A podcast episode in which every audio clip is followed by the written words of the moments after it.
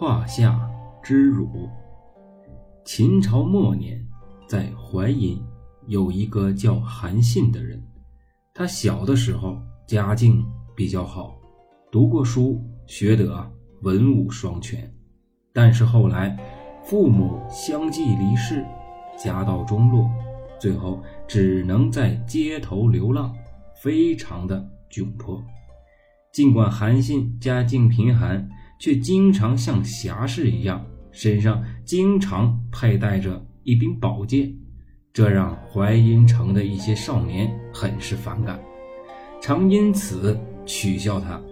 但是韩信从不计较。有一次，韩信在街上遇到那班少年，少年拦住了韩信，嘲笑他说：“韩信。”我看你还是把那宝剑摘掉吧。你看你文不文武不武的，不伦不类，像什么呀？这般少年之中有一个尖酸刻薄的人，他的父亲啊是个屠夫。这个人对韩信说：“你敢跟我较量一下吗？如果你敢，你就拿你的剑过来刺我；如果不敢，你就从我的裤裆下钻过去吧。”说罢。这个屠夫的儿子就来了个骑马蹲，岔开了两条腿。韩信看了一会儿，趴了下去，从他的裤裆啊钻了过去。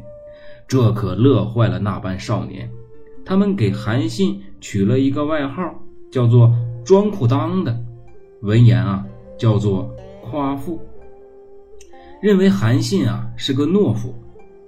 然后。这个曾经钻过裤裆的韩信，在楚汉之争之中建立了显赫的战功，被刘邦拜为将军。之后，西汉王朝的建立，韩信被封为楚王，以下邳为都城，其中淮阴也属楚地。韩信到了下邳，就派人把那个屠夫的儿子找来。那个人啊，吓坏了。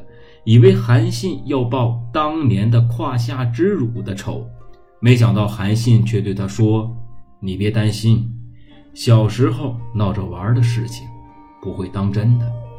不过你当时还真的挺勇敢，就留在我身边做个校尉吧。”那个屠夫的儿子对于韩信的宽宏大量感激涕零，连连叩拜。韩信对他的手下的将士们说。他的确算是个勇士。当年他让我忍受胯下的屈辱的时候，难道我不可以杀了他吗？但是那又有什么意义呢？正因为我忍受了胯下之辱，忍辱负重，才有了今天的一切。所以，可以说他是督促我积极向上的人，建功立业的人。手下将士听了。都对韩信十分的钦佩。